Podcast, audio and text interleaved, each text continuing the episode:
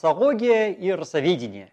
А, к великому сожалению и великой печали всех современных антропологов, а, большинство а, нынешних людей вообще ни разу не понимает разницу между этими словами.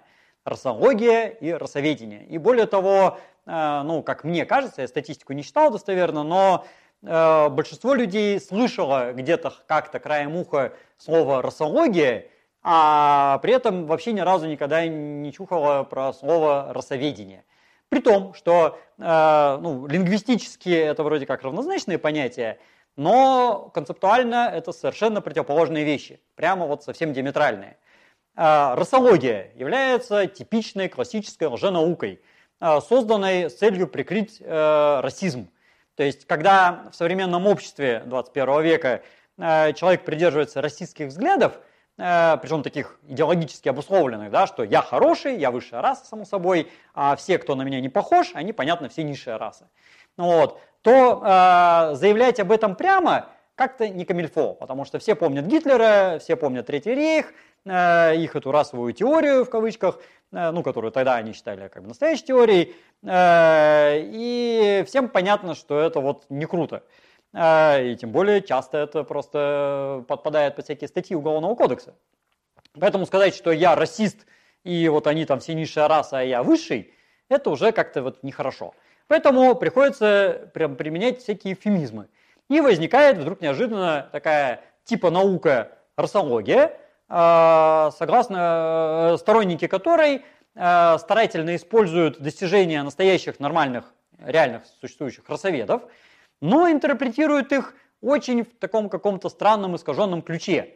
Ну, примерно в следующем. Например, а, как в одной расологической книге, не буду ей рекламу давать, написано, вот по данным, допустим, Генреты Леонидовны Хить, это настоящий, реально существующий антрополог, вполне сейчас живой, и написавший массу там работ, да, и вот Генрета Леонидовна занимается дерматоглификой. Она изучила огромное количество народов, э, групп, э, описала там кучу статей, книжек, с ней все прекрасно, как бы ее наука, как бы настоящая наука. Но как это интерпретируют расологи? По данным Генриетты Леонидовны Хить, э, такая-то группа и такая-то отличаются по какому-нибудь там дельта-3 радиусу, там, дельтовому индексу на 5%. И поэтому вот эта группа низшая раса, а это высшая раса.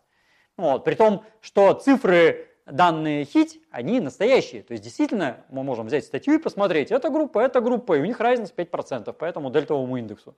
Но из этого вообще никак логически не, не вытекает, что эти высшие это низшие, потому что э, в дельтовом индексе, то есть подсчете статистики этих дельт на пальцах, да, э, в узорах, э, оно не связано ни с чем, ни с психологией, ни с какими-то достижениями, ни с интеллектом, э, ни со здоровьем, ну вообще ни с чем, там, ни с ростом, ни с весом.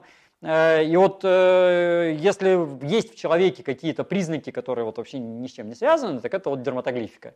То есть э, бывают связи, но они очень такие редкостные, и обычно в случаях каких-то ужасных генетических отклонений, которые и так глазом видно, без всякой там дерматоглифики. Вот. И это такой, наверное, самый яркий случай, ну причем реальный.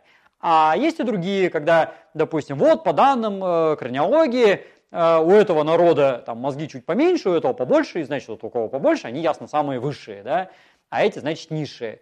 Но тогда придется признать, ну, продолжая логику, что самая высшая раса – это, допустим, э, центральноазиатские монголоиды, потому что у них максимальный рост мозга, размер мозга. Вот. Или, допустим, какой-нибудь головной указатель, любимая игрушка этих расологов – что, ну, правда, там зависит от того, в какую сторону повернут э, мозг этого расолога и какой у него у самого головной указатель, потому что э, есть расологи, которые считают, что круто это брахиокрония, есть, которые считают, что круто это долихокрония, ну или там кефалия, если на живом человеке. Э, и тут зависит от того, на что похож сам этот расолог. Кстати, отдельная такая любопытная тема, что э, бывает, э, бывают прецеденты, когда признаки самого расолога не совпадают с тем, что он декларирует в качестве высшего.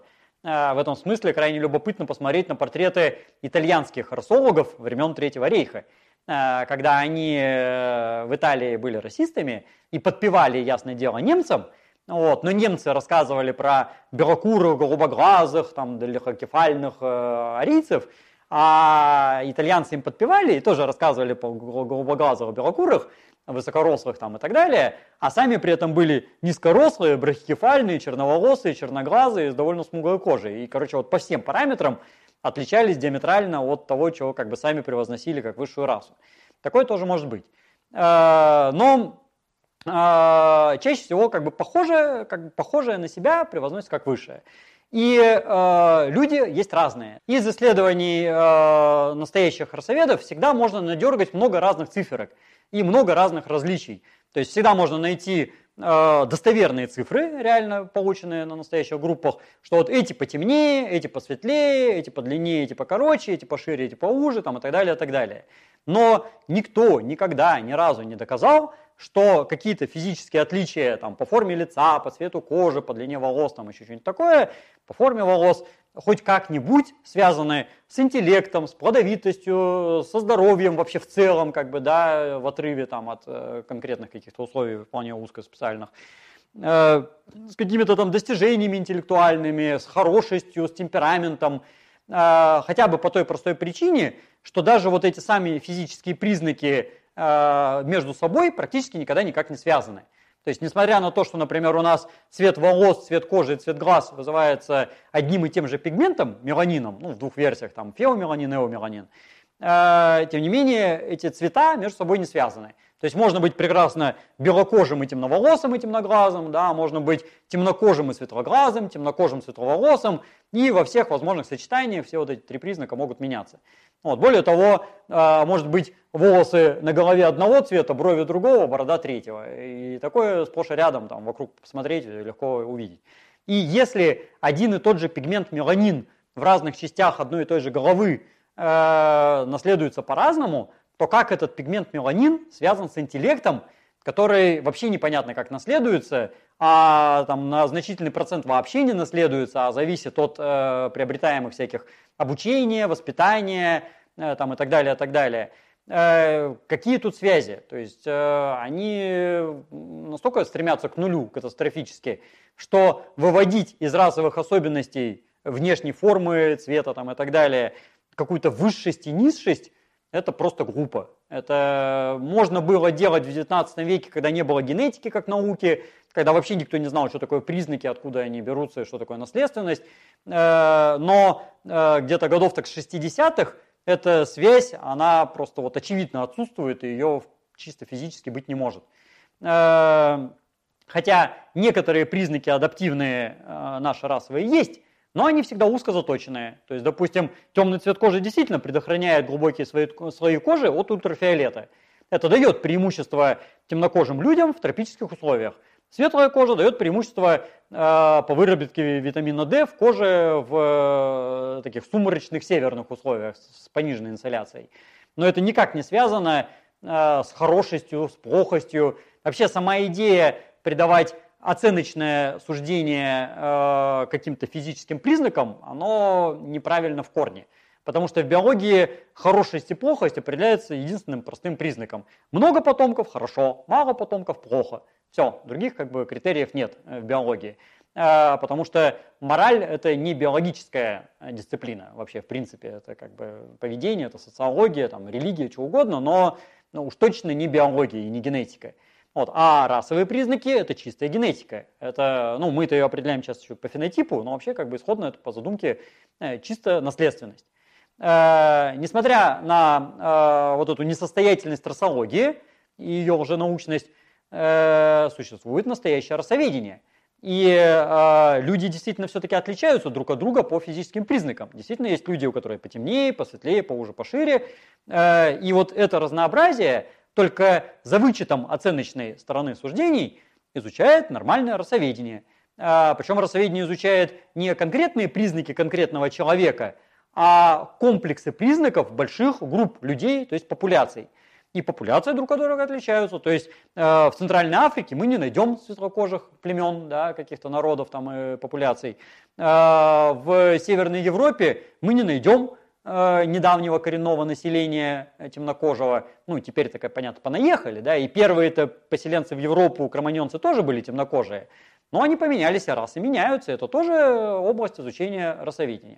То есть расоведение изучает историю сложения этих самых признаков, их современное распределение, их современное разнообразие и может давать прогнозы на будущее этих самых признаков, что с ними там в последующем будет меняться, э, как они будут видоизменяться.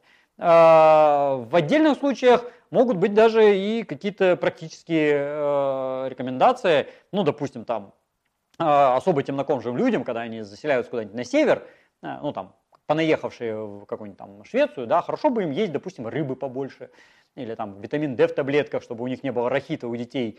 И это просто тоже медицинская статистика. Но это не делает их хуже, лучше. Как бы это просто ну, некая как бы, такая биохимическая особенность. Ну, вот, э, равным образом там э, светлокожим людям, приехавшим в Африку, хорошо бы закрыться от солнышка, там панамку одеть хотя бы для начала, да, или там крем от загара использовать. Э, но это не делает кого-то лучше или хуже. И вот э, таким образом получается, что расология и расоведение – это крайние противоположности. Расология – идеологическая концепция, э, существующая для э, возвышения себя, возвеличивания и принижения непохожих на себя, а расоведение – это научная дисциплина, изучающая реальное существующее разнообразие человека, без оценочных суждений, но тем не менее с практическими выводами.